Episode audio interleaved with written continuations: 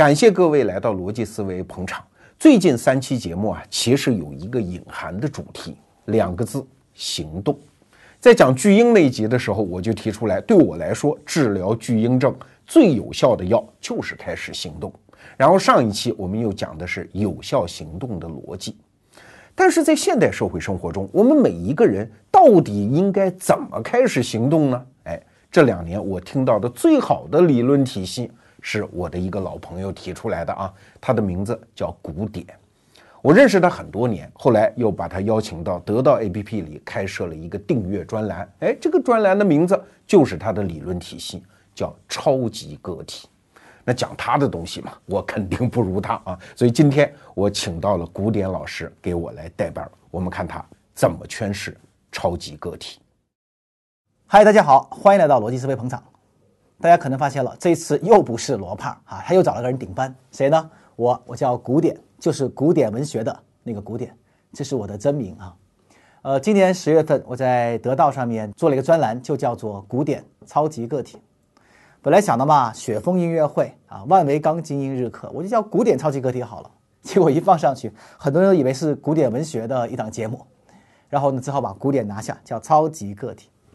于是呢，我就请罗胖专门讲一期关于这个的节目，但是讲了半天，我发现他都讲不明白。我说：“嗨，我把你扒拉开，我自己上。”我呢是一个生涯规划师，我的大部分工作啊就是帮助别人找到自己职业发展方向和自己生活的方式。所以我在这一期要跟大家谈一谈，说在这么一个时代，什么样的人可以活得更加的成功和活出自我，以及为什么一个人要在未来成为一个超级个体。好的，我们言归正传，谈谈这个话题。我在得到的后台啊，经常会收到很多人的留言。有个人就说了：“老师，我三十五岁了，我这么多年一直在追随时代的动向啊。呃，刚刚毕业的时候呢，我看上了任正非，我觉得通讯是一个机会。然后呢，我就发现说不啊，李彦宏、张朝阳这移动呃互联网肯定是个机会吧。好，搞到后来发现 PC 时代过去了，接下来呢，产品是个机会啊，张小龙，然后马化腾。再过几年，你发现不产品也不火了，现在玩的是社群啊，雷军啊，然后再往后面呢，你会发现张一鸣这种人工大数据啊，然后最后面再过几年，你发现大数据也不行了啊，现在开始都在谈 AI 人工智能，而我这么多年我一直在紧盯着世界的潮流，但到现在我还是一个通讯工程师。第二种人呢，其实就是刚刚大学毕业的人，比如说吧，就有这么一孩子，在他生活在一个二线城市的公务员，爸妈帮他安排的。他可能也并不喜欢这种一眼能看到头的日子，但是呢，是不是要去上海、北京找份好工作？有点担心没有竞争力。要不考个研吧？哎，万一考不上怎么办？要不就安安心心找个男朋友谈恋爱呗？不，未来他会拖我后腿的。那就回去上班呗？不，我没法忍受这种一眼能望到头的生活。这么蹉跎几年，这一辈子又过去了。你发现没有？很多身边的人。都在看着这个时代的变化，却不知道怎么样切入进去。比如说，有这么一群人，他们就是不断的去追随成功人士的模仿者。我们这个时代可真的不乏成功人士吧？你每隔一段时间就会看到媒体热捧一个人，谁多年轻，然后上市，然后怎么怎么样，把公司几个月做成什么样子。每天都会有无数人出来分享他们的成功经验，但你觉得对你有用吗？第一啊，且不说这些人有没有分享他们成功背后面的所有故事，比如说我们都知道比尔盖茨他妈的故事，对吗？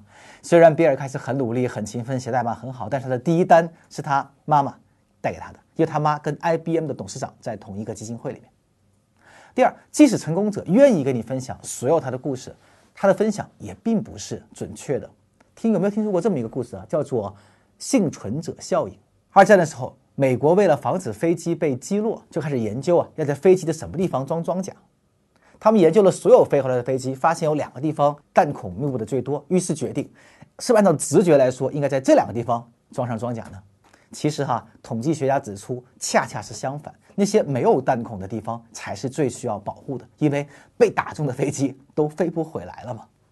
你看那些飞回来的飞机就是幸存者，其实就是莫名其妙成功的人。今天你会发现很多成功者看着自己身上各种弹孔，他也会说这要保护，这要保护。其实你没有看到的是那些被雷劈死的。所以成功没法复制，失败才是值得学的。更加重要的是，你发现以前的模仿为什么有效？因为以前一个时间窗口是很长的。比如说，十年、二十年前，当你瞄准了一个成功的路径，你有三到五年的时间去分析它、研究它，然后慢慢的提高自己能力，让自己靠近它。但到今天，你发现不是，情况变得太快了，很有可能你刚刚看明白一个模式，当你再去学的时候，模式已经本身开始变化了。所以我不知道你发现没有，今天在每个领域弄潮儿，并不是从头从零开始的学习者，而是本来在那个领域就有一定建树的。那比如说罗振宇本人不也原来是电视主持，只是换了个形式嘛？呃，咪蒙公众号做得好，他原来可是一个编剧写文章的人。呃，再比如 Papi 酱原来也是搞电影导演的。所以你仔细发现，并没有人从零开始瞄准规划然后成功，大部分人都像鱼雷一样，一边往前走一边左右看，突然遇到一个机会，啪就火了。这种成功你模仿不来。我曾经还看到有些人每天花将近六到七个小时，不断的去读。各种新的知识和新闻，希望从里面发现规律，有用吗？听上去好像很有用，因为知识改变命运嘛。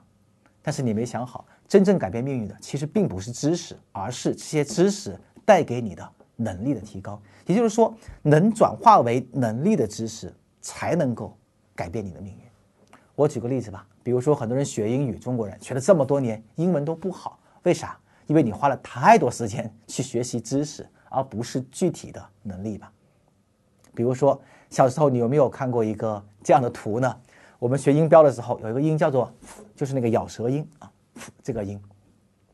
呃，小时候我学这个音的时候，我们的英文老师给我开张图片，就是有一个剖面图，就人啪从这儿一刀劈开，然后呢，从喉有喉管、有喉咙、有舌头。他说这个气流我还记得是从肺部发出，顶上上颌，然后从唇齿间摩擦而出产生的一种声音。到现在我还清楚的记得这个定义，但是事实上，很多人从来没有把这个音读准过，因为读起来学习知识太容易，但练太难了。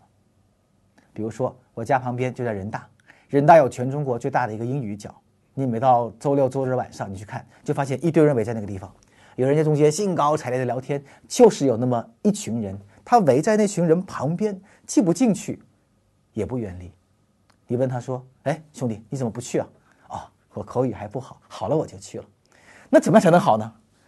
白你一眼说：“多练呢。”你会不会觉得很荒谬啊？多练才能好，但是好就是因为你多练。所以这种人可能永远就在看和听之间，他这一辈子都不会真真正正的提高能力。为什么我们会对薪资那么感兴趣，但是对提高能力这个事儿会那么的慢呢？因为啊，在学中间有一种说法叫知识瘫痪。你知道，当一个人学习新知的时候，他是很爽的，瞬间大脑就啊，马上就 get 到了啊，然后呢，觉得一切事情都能够了解啊，物理的、世界的、经济的，然后人生的等等等等。但是，真正把这些想法落到实处，是需要一段漫长的时间的。而且这段时间中间，你可能并不是瞬间秒懂，而是需要慢慢爬坡的过程。就你需要忍受一个自己特别糟糕的讲 broken English 的过程，才有可能让自己讲一口很好的英语。因为人们忍受不了这种漫长的爬坡，他就会特别喜欢下意识的知识的快感，快感再来快感，疯狂的刷干货。但时间一长，你发现你的眼界格局就越来越高，但是你的手脚却越来越笨，你就彻底成为一个知识瘫痪的长颈鹿了。所以你知道我们经常说啊，吸毒为什么会上瘾？就是因为你大脑会毒品能产生一种东西，是你的大脑产生不了的。那么持续，当你习惯了这种外界持续的强刺激，你就很难适应自己天然能产生的这种兴奋感了。其实我觉得行动和学习也是一样，呃，过多的知识爆炸的薪资、碎片化的知识，天天的刷你，你可能会发现，慢慢慢慢的，你的手脚就会越来越迟钝，你永远无法。自己通过自己的行动带来感悟和体验的快感，所以刷太多知识其实有它的问题。那有人说了，其实你们这些啊都是太现实主义的，对吧？追潮流、看新闻。我呢，我有自己的梦想啊。汪峰老师说：“你有梦想吗？”我有自己的梦想。我就想说，嗯，我要成为一个怎样的人？我每天都在想这样的事情。其实。有这么一种毛病，叫百日梦想家，不知道你听过没有？我举个例子吧。说到环游世界，我想这是很多人的梦想。听这个节目的你估计也有吧？那我再追问你一下，你研究过它吗？你有没有研究过环游世界需要多少钱？大概多长？啊，然后需要多少个国家的签证？能不能签下来？该怎么做？其实，你知道，我问过十个有环游世界梦想的人，顶多只有一个人说过前面一大两条，然后就再也没有行动过。为什么做那么美好的梦想，却并不能促成你真正行动呢？有人专门研究这个事儿。你知道哈，在传统的积极心理学，哎呀，我天，积极心理学都成传统的了。心理学界的每五到十年会翻一番哈。传统的积极心理学界认为啊，一个人的对于未来乐观积极的期待，会增加这个人行动力和他未来实现的效果。但是近年来，呃，新的一些证据逐渐显示，过于积极乐观的想象反而会降低这个人的行动力。女心理学家厄廷根就做了这么一个研究，她把七十六年间美国总统的就职演讲摘了出来，积极词汇、消极词汇摘了出来。她发现，越是乐观和积极的就职演讲，他的任期期间 GDP 就越糟糕。为什么过于乐观会让我们的成功率降低呢？我们大脑啊有种很神奇的功能，就是在脑子里面预演景象的功能。所以，当你去想象成功画面的时候，你大脑是不知道是真的实现了还是假的实现的。当你在想象的时候，大脑就认为说，嗯，我做成了。这个时候，你心跳会减慢，血压会降低，会降低二十五个毫米汞柱。相对来说，目标实现的压力就会逐渐的放缓，你就会变得不那么想做这件事情了。这可能就是很多白日梦想家他遇到的真实状况。然后，当这些白日梦想家讲完自己想象完梦想以后，他就会发现。动力消失，过段时间他就觉得不行，我还得再试一下。于是他开始进入第二个坑，就是跟周围人的去讲。他开始路演哈，自嗨完以后开始路演，一路演嘛，下面说啊太厉害了，你要环游世界。于是呢，这个他又会嗨一段时间。但是再过一年，对吧？又遇到当年路演那群人，说你去环游世界了吗？没，你连北五环都没出过。这个时候说不过去了吧？于是他就会找第三个理由说，嗯，我的心告诉我，我有第三个梦想，我有新的梦想。所以自嗨、路演、转摊儿，这就是很多人一次一次的自己玩死自己的一种心智模式。第四种可能性就是安全感的奴隶，就像是我前面讲到过的关于那个小县城的女孩的想法。其实对于她来说，任何一条路都是很好的路，不管是决定留在家里面，还是出去，还是考研，还是找个男朋友，但是每条路都有一点点的小风险。当你去追求一个百分之百的安全感的时候，你可能就只能把自己困在原地，哪儿都去不了。其实这是最不安全的。而且这种人吧，往往还会给自己设一个特别好的理由，比如说前段时间就会有人说：“呃，其实啊，古典，我不是为了这个这个呃安全我是为了回家陪父母亲一段。”我跟他讲，我说：“如果按照生涯的角度，陪父母亲这个动机，我绝对认同。”但是这个形式真的是最好的形式吗？什么时候陪伴父母亲是最有效率的呢？大概在你的父母亲七十到八十岁之间，而这个时候你正好在四十到五十岁之间，这个时候你需要付出足够多的心力、财力和精力来陪伴他们。但我问题来了，你是为什么会在四十到五十岁之间有很好的心力、精力和财力啊？一定是因为你在年轻的时候真真正正的让自己拼搏了一把，让自己成长了一把，让自己建了一个稳定的家庭，才有机会在你四十岁的时候有精力、心力和财力。而如果你年轻的时候就在浑浑噩噩的过日子，没有什么储备，在你真正需要帮助的时候，你可能并不能照顾他们，只是祈祷自己不要给他们那么多拖累就好了。所以年轻的时候不浪，什么时候浪？年轻的时候不拼，难道老了才去拼吗？所以你认为的安全的形式，可能会是最不安全的一种方式。你有没有发现，这四种人其实他们都有共同的特点？无论是模仿的人、知识瘫痪的人，还是白日梦的人，还是过于追求安全的人，他们都是没办法去适应这个快速的、不确定的时代的人。面对这么一个快速变化的时代，机会又多，可能性又多，不知道怎么下手，抓不住那个点。所以呢，他们就只好用各种自己的奇怪性的方式去做这个事情，这就是一些我们称为叫错误的心智模式。我专门写了本书叫《拆掉思维里的墙》，谈的就是心智模式。呃，在第五项修炼中间，彼得圣吉是这样去讲心智模式的。他讲了个小故事啊，他说有个人呢掉到了一个冬天的瀑布下面的漩涡之中，水很冷，大概在一两分钟之内，如果游不出来，就会吸进身体的热量。这个人因为他平时在游泳池里面练游泳，他就会下意识的往岸边游，但是每游到出几米，就会被漩涡重新吸回去。几分钟以后，这个人就丧生了。但是更加讽刺的是，几分钟以后，漩涡就把他的冰冷的尸体推到岸边。这个人在生前竭尽全力才能做到的事情，却在死后放弃抵抗后一两分钟就做到了。为什么？就是因为漩涡的形式是越往边缘游，吸力越大。最好的方式是游到底部再出来。而这个人如果习惯了在平时的水域里面游泳，就会越游越远，越游越累。这可能就是这个人的心智模式害死了他。回过头来，是不是你也是这样呢？错误的心智模式让你越努力。就死得越惨，这个时代也是一样。所以达尔文说，这个世界上并不是智者生存，也不是强者生存，而是适者生存。我们来谈谈看，什么是最适应这个时代的生活方式？答案就是成为一个超级个体。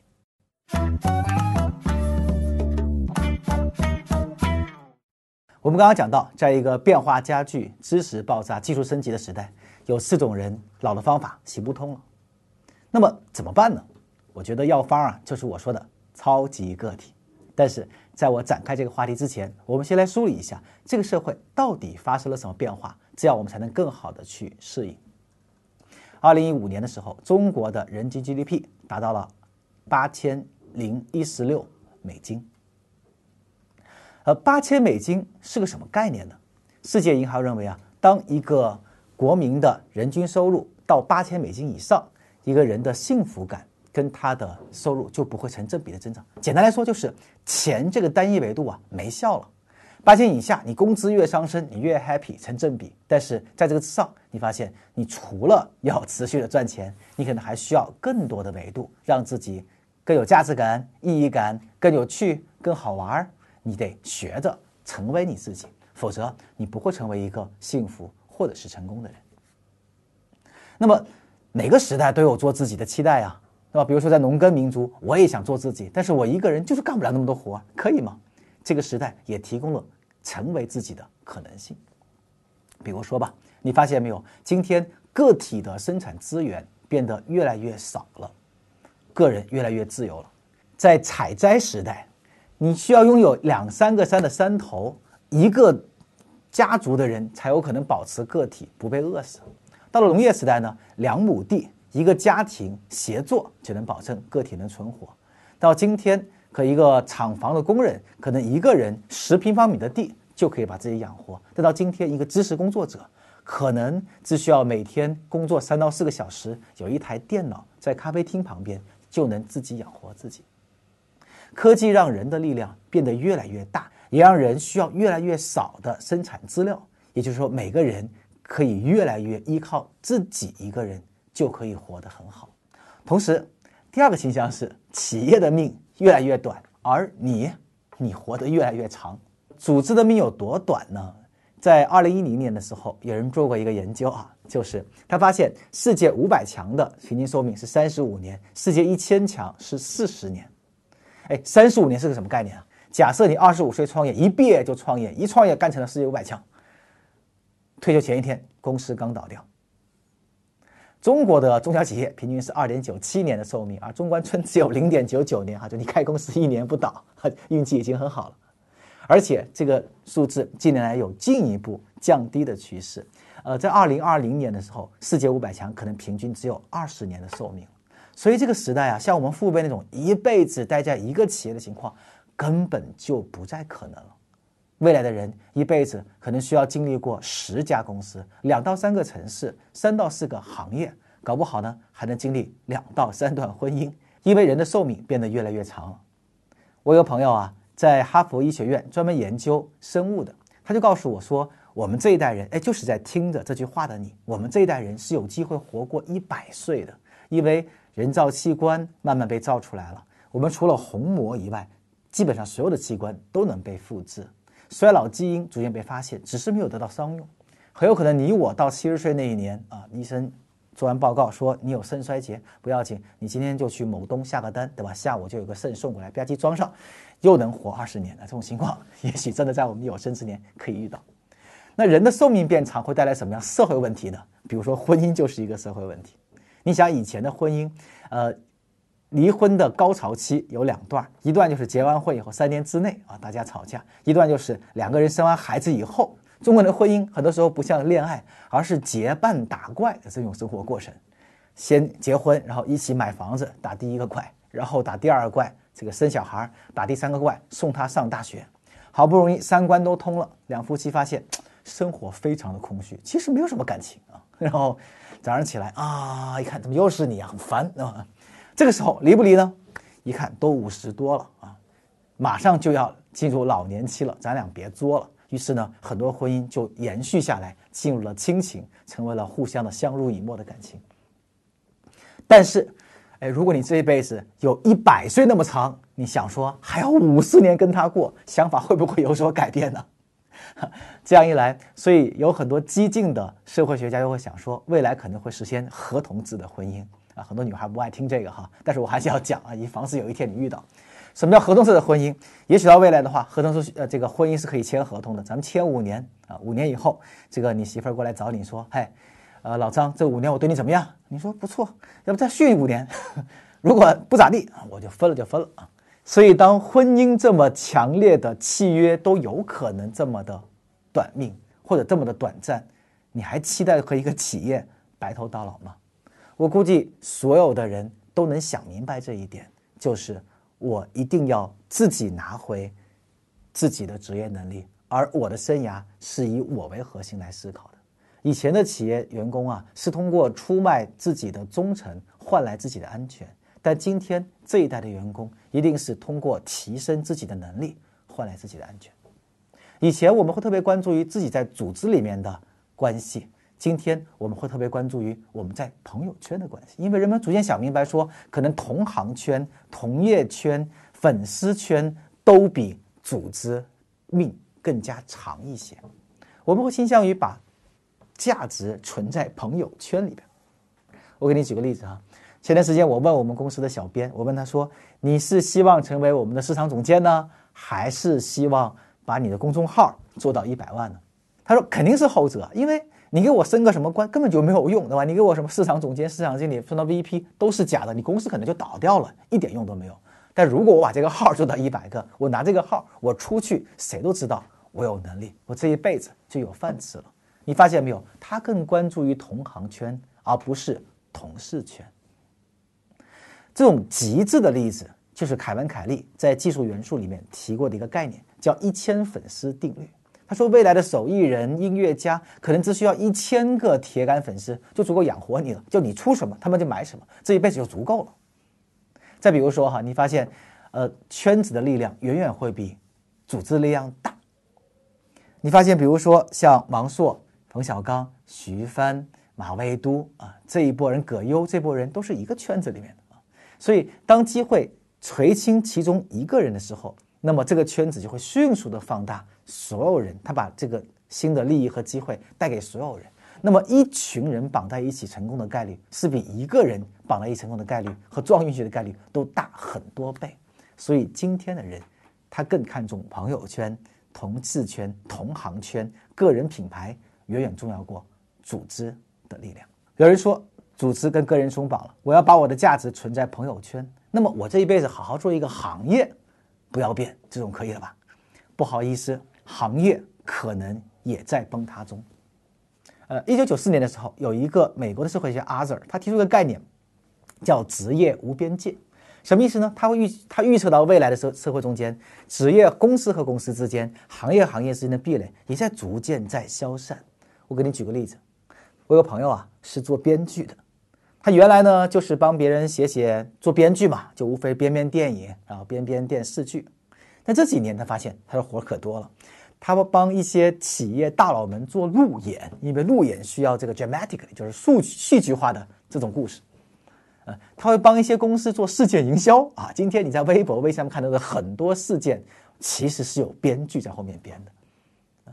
他会帮很多的这个教育公司写脚本。有一天他过来找我，他开始做在线教育的编剧，因为今天的在线教育的内容越来越游戏化、戏剧化。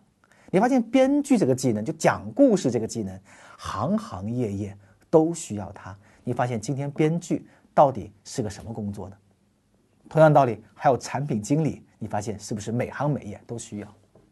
职业在跨界，其实公司也在跨界。比如说，柯达是做胶卷的，是个化学公司，把它打败的却是像佳能这样的电子公司。真正把数码相机干死的，其实是装着摄像头的手机诺基亚。而把诺基亚这个手机公司干死的，其实是苹果这样的硬件厂商。但是，Google 这样的搜索引擎也给苹果逼到一个境地去了。就你仔细思考一下，你的竞争对手可能来自于四面八方，你可以跨到任何地方去，别人也可以很轻松的跨进来。比如说吧，最近我们在线教育行业，教育行业就遇到一个问题，就是很多这种小的盒子，他们可以迅速的抓取到各个优质的学校的教育内容，直接推送给小孩儿。你会发现啊，可能未来有一个做产硬件产品的公司会革掉在线教育的公司的命，所以未来一定是一个个体崛起的时代。个人在这个时代拥有了更大的生产力，拥有了更多跨越组织平台的机会可能性，拥有了更好的储存自己价值的朋友圈，以及拥有了更多的行业可以去。在这个时代，只有一种人永远不会失业，就是超级个体。但是他可能会经常换工作。每个人都希望、需要成为他自己，而这个时代也给了我们所有人成为自己的机会。每个人的生产力会更强，我们跟组织会更脱钩。我们把自己能力储存在自己的朋友圈以及各种行业，我们可以去到更多可能性的行业。对我们个人来说呀，有一个好消息，一个坏消息。坏消息就是你必须跟着变，否则就会被这个时代所淹没。好消息就是呢，你有机会成为任何。你想成为的人，所以未来是一个个体崛起的时代，但并不是每个人都崛起的时代。因为在这么一个时代，需要新的超级个体，他们需要有三种超能力。第一种能力啊，就是自我迭代的能力。简单来说，就在一个动态中间边奔跑还得边思考的能力。啊，为什么要自我觉察呢？你知道人有三种价值，一种是自我的价值，一种是组织价值和关系价值。简单来说，就是你定义自己是谁，组织定义你是谁，和周围的社会关系定义你是谁。我们中国人是深深的活在组织和关系价值中间的。但是，一旦个体崛起的时代出现，你发现，当组织没有框架了，没有尺子来量你了，当周围人每个都自己说做自己的时候，你可能突然发现说，你不知道自己是谁，你需要清楚的了解自己。知道自己的特色，知道自己的优势，知道自己内心的驱动力，知道自己的价值观，才有可能给自己设定一个目标。第二，你可能需要持续的迭代和更新这个目标。我不知道有没有听说过啊，在哈佛曾经做过一个关于目标的试验，你肯定听过吧？说哈佛大学找了一批年轻人，发现呢，其中百分之三的人有清晰长远的目标，百分之十的人有模糊的目标，还有很大部分人没什么目标。在二十五年过去重新回访的时候，他发现百分之三的人成为了社会的顶层啊，百分之十的人呢成为社会的中层，还活得一般啊，其他一些没有目标的人呢都活得很凄凉。我第一次听的时候啊，就觉得这个计划好像有点问题。为什么呢？第一，在心理学中间，能跟踪二十五年的试验是非常厉害的。不可能没有清晰的文献记载。第二个，我怎么能证明二十五年以后目标设定跟这个社会关系是成正相关的呢？于是我就去查，发现果然，哈佛没做过这个实验啊。这是写在一本书叫做《哈佛没有告诉你》这本书里面提到的关于耶鲁大学商学院的实验。你再去查耶鲁吧，你发现耶鲁大学不堪其扰，早就写了封信回应说，我们从未做过这样的试验。为什么这封信啊？可能今天有点颠覆你认知哈，但是为什么一上来我就知道这封信有可能是假的呢？就是因为没有人可以在大学期间就清晰的设定二十五年后自己的人生，因为你的想法会变，社会会变，一切都会改变。回想一下，今天你过的生活有多少是你大学期间真正想象过的呢？在未来的超级个体，需要有一种一边奔跑。一边思考，持续的做自我定位，两到三年重新刷新一遍自己人生的这么一种自我迭代能力。那么超级个体的第二种超能力呢，就是需要掌握三种底层的原能力。我现在解释下什么叫原哈。你比如说道教里面最古老的神叫元始天尊，元就是最初始的意思，所以原能力啊，就是指能力背后的能力哈，就最底层的那个能力。在这个时代，人的三种最底层能力是什么呢？就是生产的能力、链接的能力以及传播的能力。你想象，在一个互联网时代，每个人都是一个节点，你需要向外散播信息，这是一个传播的能力；你需要跟其他节点连接，这是一个链接的能力；你需要持续的自己生产信息，这就是一个生产的能力。比如说，我很喜欢的一个作家哈，叫张家伟啊，这个家伙呢，他既是写美食评论的，也是写散文的，还在虎扑论坛里面呢专门做篮球点评啊。现在在法国读书，他就曾经写过一篇帖子，就说。在这个时代，一个人要像一家公司一样。他说：“一号张家伟是负责订盒饭，顺便写美食评论的；二号张家伟是去负责看篮球的；三号张家伟是负责维护虎扑论坛的；四号、五号、六号都有排序哈；三十号张家伟是负责在知乎这个社区里面做个人品牌的啊。你看看哈，这个其实，在这么一个时代，每个人都需要三种这么最底层的能力，让自己可以产出信息、传播信息和运输信息。”为什么是这三种能力成为了原能力呢？因为今天的职场从树状的变成了网络状的。我给你举个例子，比如今天我要开车从北京开到广州去，期间我必须得经过很多城市吧，比如郑州、长沙，我不得不经过，因为它就在我要去的路上面。但是如果今天有了飞机，我就可以直接跨越所有的节点，直接到广州、到深圳。职场也是一样的。以前想象一下，比如说一本杂志的小编，他的文笔再好，你要看见他，也需要透过他的主编、他的审稿人，最后面印刷厂，最后面看到这篇文章。你要找到他的时候呢，也需要层层的去往下落。但到今天，这个小编如果真的够好的话，他完全可以直接把文章写出去，向全网散布，它就变成了一个节点。到今天呢，如果你希望成为一个网状的一个节点，你必须学会链接其他节点。收集信息以及产出能力，可能不同人有不同的特长，但是每个人都需要学会这三项基础的原能力。好，第三种超级个体的超能力呢，就是复原力。什么叫复原力啊？因为我们前面提到过，这个时代变化太多了，每个人这一辈子可能都会经历十个工作、两到三个行业、三到四个城市，甚至啊好几段婚姻啊，不知道你是不是觉得喜欢哈？呃。那么，所以每个人这一辈子都会成功和失败很多次。我们总是能看到现在那种百亿和千亿级的公司迅速在几年之内就迅速的起飞。你可能同时没有注意的是，很多巨大的公司也会在几年之内迅速的衰落。所以，未来成功和失败都会更快，而每个人要活好，都需要更强的超级复原力。这让我想到很多中国的优等生，他们最差的其实就是复原力啊。在每个阶段，他的父辈都帮他顶了一把，顶了一把，所以他一直都成功，从来没有失败过。等到三十多岁的时候，父母拖不起来，突然一松手，这个人啪叽掉地上，就全完了。反倒是那些从小磕磕巴巴、磕磕巴巴不起劲儿，每次都被蹂躏，但是越蹂躏越强大的人，会成为这个社会的胜者。我曾经咨询过一个孩子，他给我做这么一个比方，我觉得特别有意思。他说：“我爸就是这么一个人，打第一关的时候，他觉得游戏太难了，你不要玩。第二关也是他玩。”第三关，孩子，这个地方还不适合你。到第五关，他说：“我累了，老了，没能力了，你玩吧。”我的人生啪就崩盘了。啊，这些人毫无复原力，不管爬得多高，一输就是死。这个时代不需要这种能力，这个时代时代需要一种超强的复原力。比如有没有看过那个《终结者》第二季里面有一个大反派哈，是个液态机器人。不管那个施瓦辛格砰怎么轰他，他马上就会变成一滩液体，重新缩回来，成为原来那个人，而且好像越打越强。这才是这个时代反脆弱的复原力。比如说，刚刚选上美国总统的川普，他就是一个典型的复原力的例子。哇，这个人呢，首先他是一个超级无边界的人哈，然后他做过什么航运公司的老总、房地产大亨、传媒人士、主持人，办过报纸，现在竟然还是美国总统。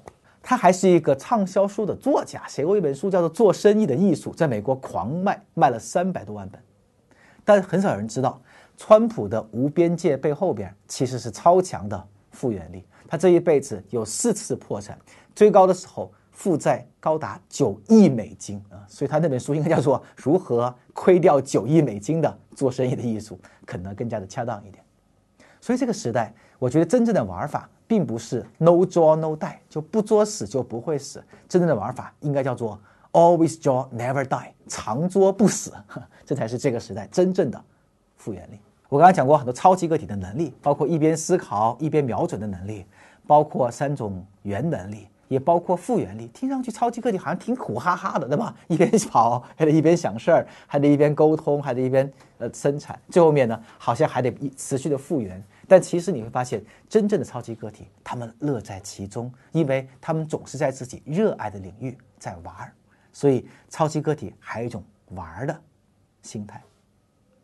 有总有人说呀，这个游戏人生是一个特别，呃，悲观的或者是消极的人生状态。我不这么看。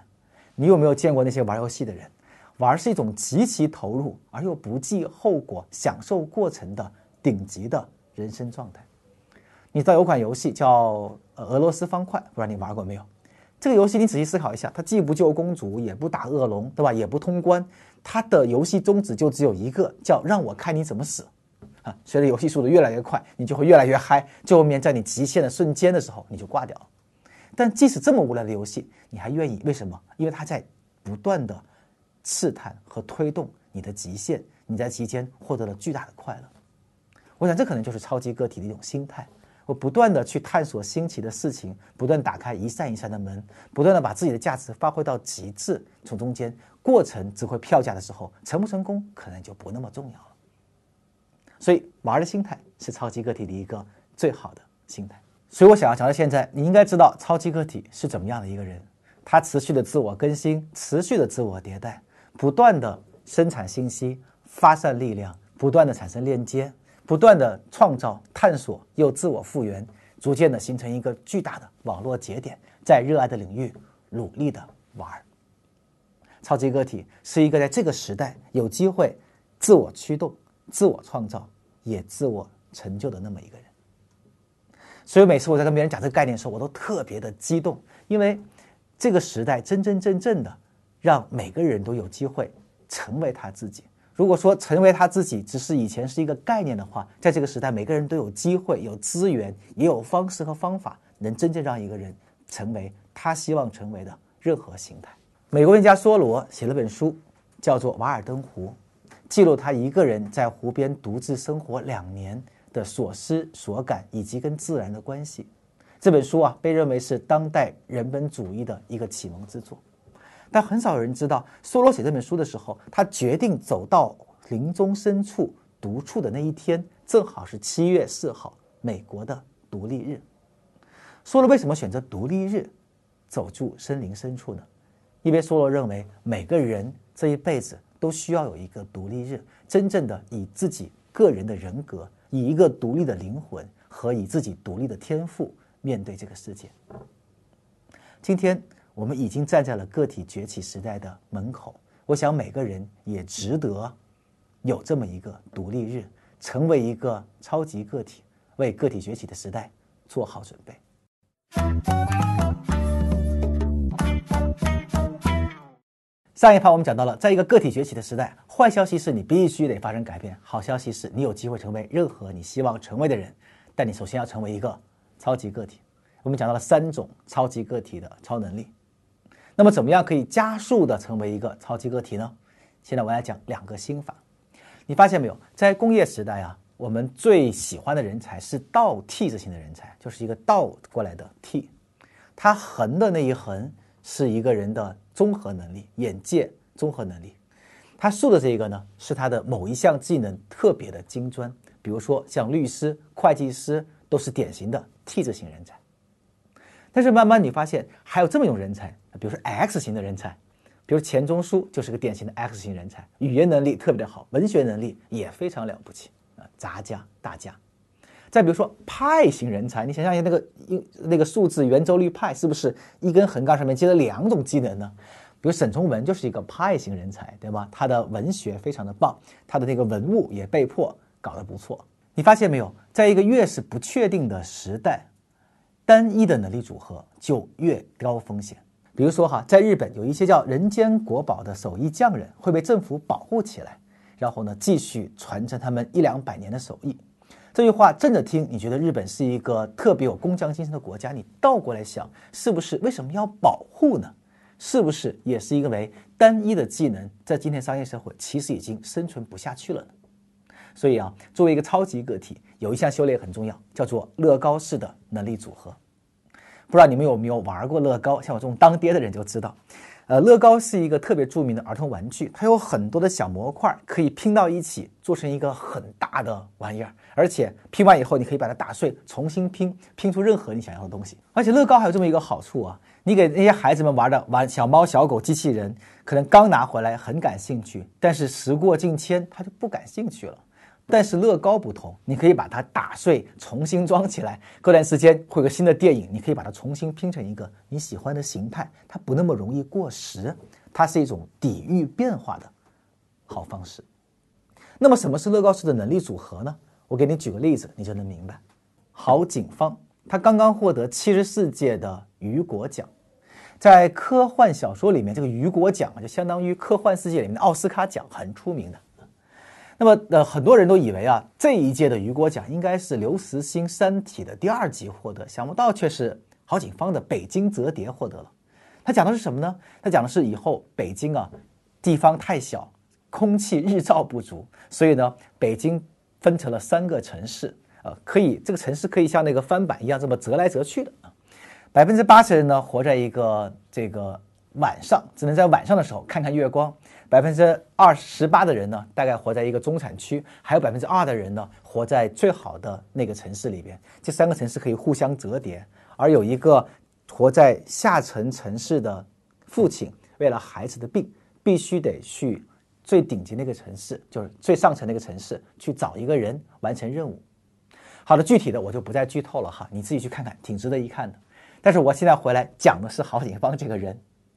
这个很有意思啊，他的本科读的是物理学，硕士读的是天体物理，研究黑洞的啊。然后呢，他的博士读的是经济学。平时嘛，从小就是一个文学女青年，开始写文章。慢慢慢慢的，因为他既研究天体物理，又搞文学，写了很多科幻小说，在清华的 BBS 上面做。他自己呢，也蛮懂得内容运营和分发的。慢慢慢慢的，名气就起来了。那么他怎么会开始写北京折叠这个话题的呢？郝景芳在毕业以后啊，去了国际货币基金组织 IMF 里面实习，有段时间呢，经常跟他们的主席在全世界各地跑来跑去，而他自己啊，本人就住在哪儿呢？住在北五环的一个城乡结合部呢。你想啊，白天跟着这个世界货币基金组织的老大们跑来跑去谈世界经济，晚上回去吃着麻辣烫、撸着串儿，跟旁边这个小贩聊天儿，旁边可能还住着一个出租车司机，他亲眼看到了一个计一个组织一个。制度由制定到落地，最后面如何影响一个最卑微的城市里面的小百姓的过程？这个灵感让他写出来《北京折叠》。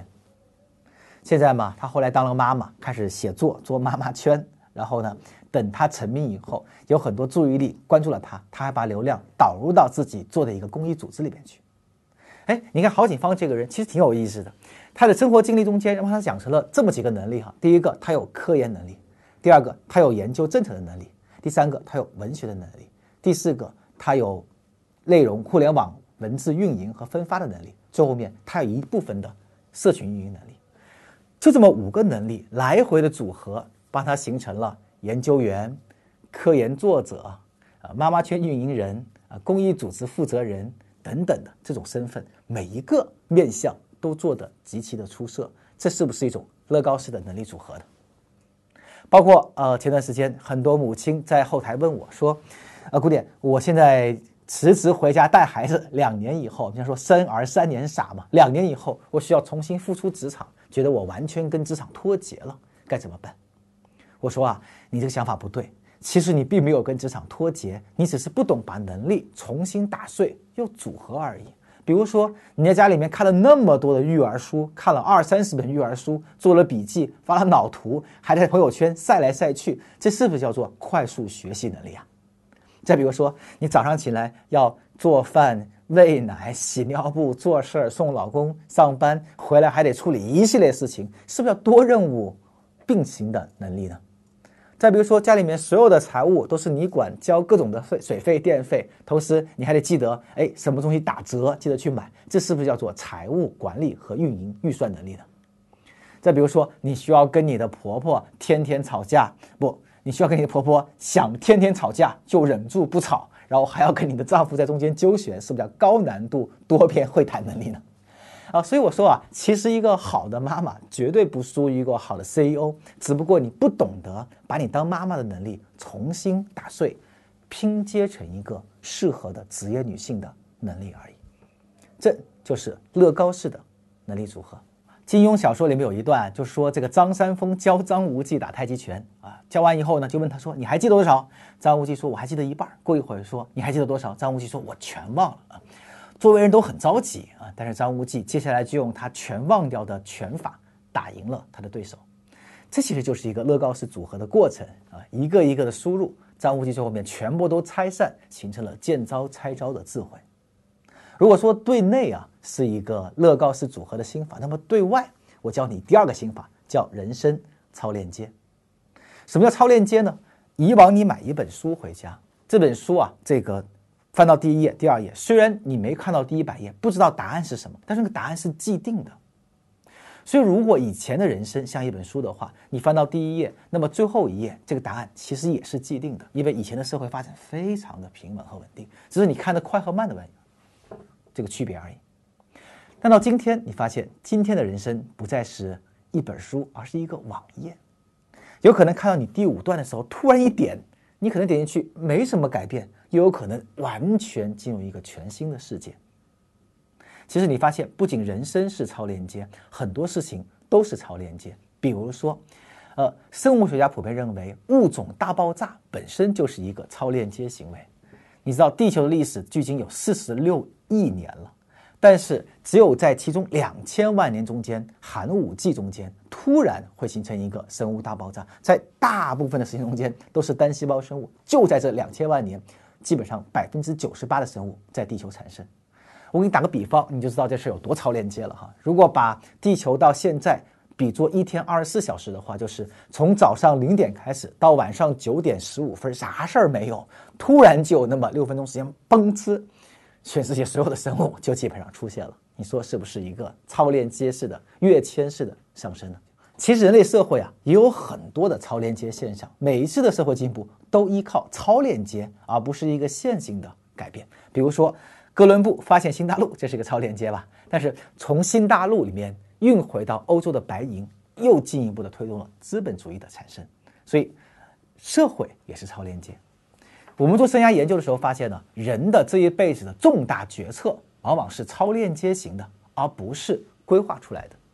你回想一下，你这一辈子，你买辆车、买件衣服、买双鞋，可能会去淘宝比价好多次，但是那些真正决定你的重要东西，比如说跟谁结婚、去哪儿工作、留在哪个城市、做还是不做、跟谁创业，这些事情却往往并不是规划的事情。而是超连接偶发事件，所以一个人一定要持续的让自己暴露在可能性和超链接之下，才有机会让那些可能的东西涌入你的生活。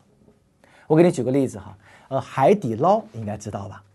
我第一次去海底捞的时候，被这家公司感动坏了啊！我就去那个牡丹园那边一个海底捞，第一次去排队，他告诉我要排一个半小时，我说哎呦，这个实在是等太久了。然后。那边的这个服务员过来跟我说：“先生，实在没办法，要等这么久，不如你去旁边那家店吃饭吧。啊，我这有张地图列出来，旁边哪些火锅店也很好吃。”我就有点感动，说：“这是这个其他饭店派来的托吗？啊，实在是太热情了。”然后我正想拿了张地图，将信将疑的开车往回走的时候，那哥们儿站在路边敲我的车窗门说：“先生你好，这里有一张免费的停车券，不好意思让你白来一趟，你拿走，不要交停车费。”我心里面开始很感动啊！再过去再过一会儿，他还过来又跟我递了个袋子，说：“其实这是我们海底捞自己出产的锅底，味道跟这里一模一样的。今天我送给你，拿回家吧。”我终于开始热泪盈眶哈！你看，感动我一回，到现在我还在那个呃帮他做广告。后来有一次啊，这个呃北大的教授黄铁英在北大去讲，他去采访海底捞的老总张勇的时候，我就特别留心。那他讲到说，有一次他跟张勇聊天的时候，就问他说：“呃，你是怎么样的管理你的组织的呢？”张勇说：“他说我有一个信仰，我认为每一个人在被善待的时候，都会展现出他人生最好的一面。”黄铁英就挑战他说：“你不就是和四川简阳的一个破火锅店的店长吗？你怎么会有这种信仰？就是这种什么什么人本主义的这种信仰呢？”张勇讲这么一个故事，他说他在呃十六岁那一年，呃遇到一个男孩子都会经历的事情，就是变身啊，就是有的时候声音就像太监一样，对吧？这样的，呃既变身又长痘。你知道这个小男孩在那个时候是最爱美的，所以张勇做了一个决定，不去外面玩。也不见人，那一年就去县图书馆待着。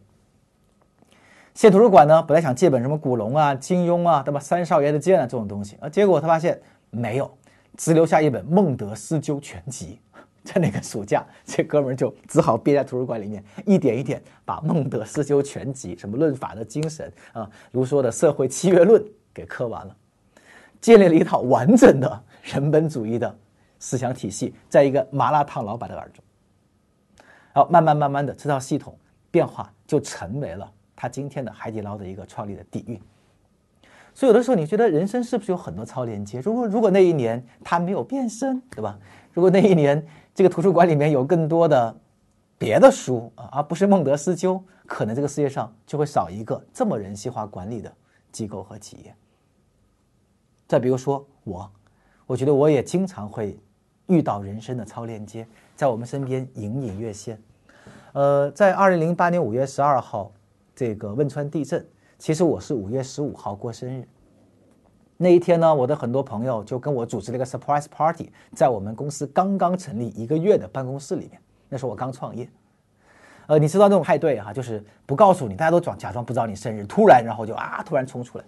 但这群人做的极其的拙劣啊，发短信又被我发现了，厕所里面躲躲着蛋糕又被我看到了啊。临近晚上，我就跟大家说：“我们别闹了啊！今天是国难日，我们把钱传到一起啊，捐到灾区去吧。”其实那整个那一天，我都特别的纠结，因为我觉得作为一个呃心理从业者吧，那个时候我是咨询师，我觉得我有义务去再去做点事情。但是这公司刚成立一个月，觉得不靠谱。那天晚上，我们所有人把钱凑到一起，正好是一千六百八十块钱，我记得特别清楚，就是我白天反复看了很多次的。机票价格，所以当场我就做了一个决定，决定飞到汶川去。五月十八号，我们就到了当地，就这么一个小的超链接，我点下去了，它改变了我的人生。呃，第一个，当场在那天晚上跟我一起去的有个小伙子，跟我不太熟，他现在是我们公司的合伙人，一直跟着我们做了九年，做到今天。呃，我在那个地方遇到了我的一个很重要的人生导师，呃，贺老师，到今天他还是我的忘年交。重要的是，我在那个地方也遇到了我的太太，她是另外一个志愿者。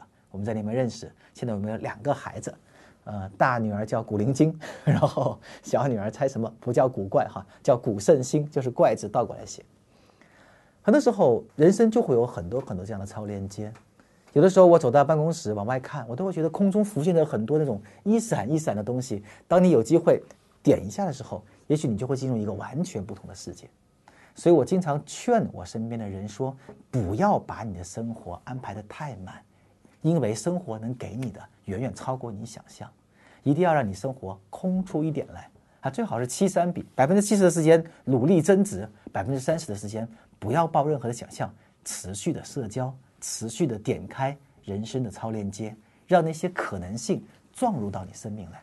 如果你不知道自己能干什么。”不妨就让自己持续的向外边散播自己的信息，总有一天有人会过来告诉你，你该怎么办。拥抱偶然，拥抱偶然，持续的点开你身边的超链接。刚刚我们讲到了超级个体的心法、乐高式组合以及人生超链接。但是可能仅仅刷心法，并不能让你成为一个超级个体，你还需要很多真实的小技术以及每天的实践，才会让自己不至于知识瘫痪。所以我把它拆成了一个专栏节目，每天丢一点点，每天有一些实践性的小要求。一年以后，我希望你有机会凑齐一大盒的乐高式积木，拼出一个你喜欢的自己来，那就是你自己的超级个体。如果你也希望成为这么一个超级个体，你可以扫描荧幕上方的二维码，或者去得到 APP 找到“超级个体”这个栏目。我希望我们会是你人生的一个超链接。节目的最后，我想跟你分享一个对我影响很大的关于爱因斯坦的故事。爱因斯坦是我的精神导师之一啊。有一天，一个普林斯顿物理系的学生接到一个要求，去采访爱因斯坦。爱因斯坦也是他的导师。你可以想象一下，一个学物理的人有机会采访爱因斯坦，他的心情吗？哇，他激动坏了。他彻夜在报纸上找所有关于爱因斯坦的报道。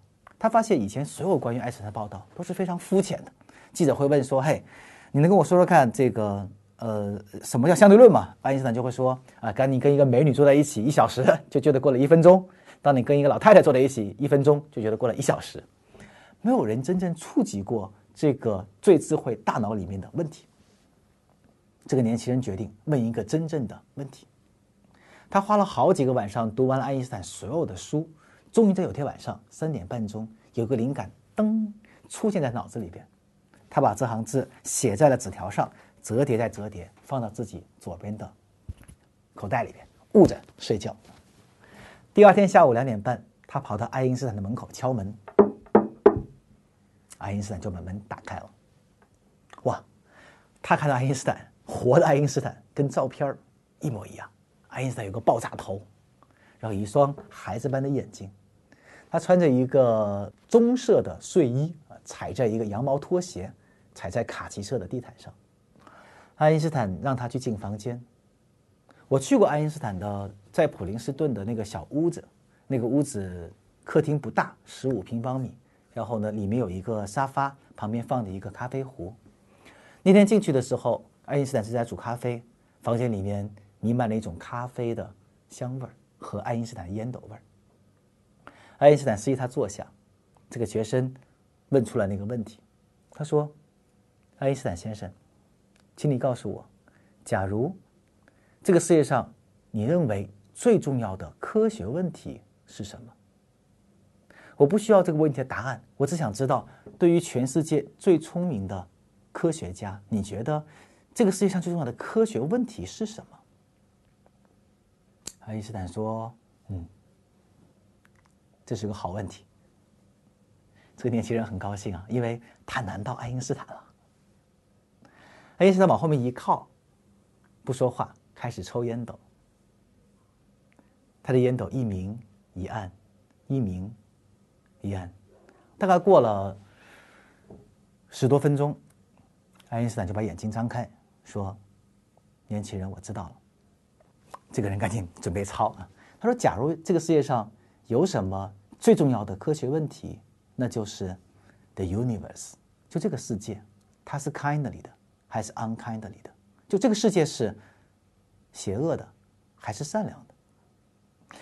这个年轻人很奇怪，说：“教授，这难道不是一个宗教问题吗？”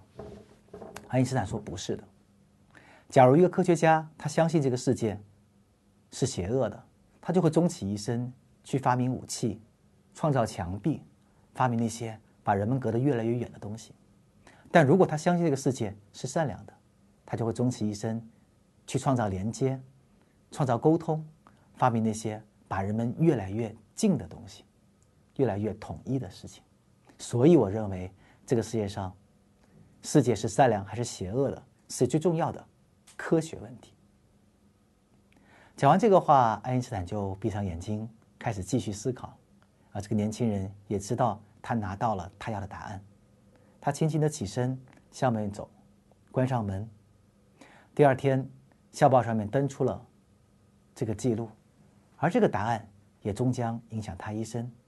他成为了第一批去研究计算机科学、研究互联网的那群人之一。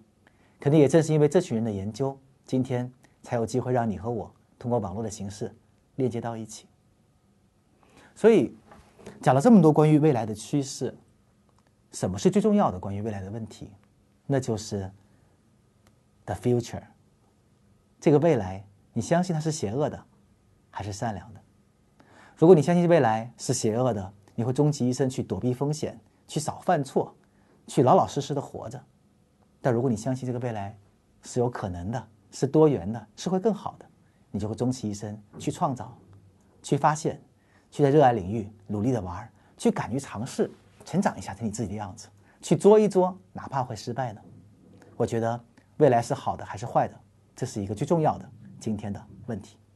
希望有一天你能回答这个问题。那我的场子嘛，最后我还是得回来一下的。我万没想到古典把这个话题最后落实到善良还是邪恶这个问题上了啊，而且拿爱因斯坦来举例子，这就让我想到啊，前不久我正好看到的一句诗，它的作者呢是托马斯哈代啊，英国著名的作家和诗人，他写的那本名著嘛叫《苔丝》啊，当然他一生中也创作了很多诗啊，在第一次世界大战结束之后，他写了一首诗叫《战后的平静》，哎，这里面有一句话，我觉得特别的。引人注目。他说：“邪恶冷笑着说，就这样。”而善良不停的在问：“为什么？”对呀，其实恶和善这个东西，它不是某一个人或者是某一个行为的定性判断，它是我们一系列选择的后果。如果你总对自己、对这个世界说必须这样，那大概率很可能就会沦为恶。如果你不断的像古典刚才讲的这套心法，在心里问为什么啊，然后根据自己临时找到的答案去行动，不断的问为什么，那有可能我们就会成为一个善良的人，并且因此改变世界。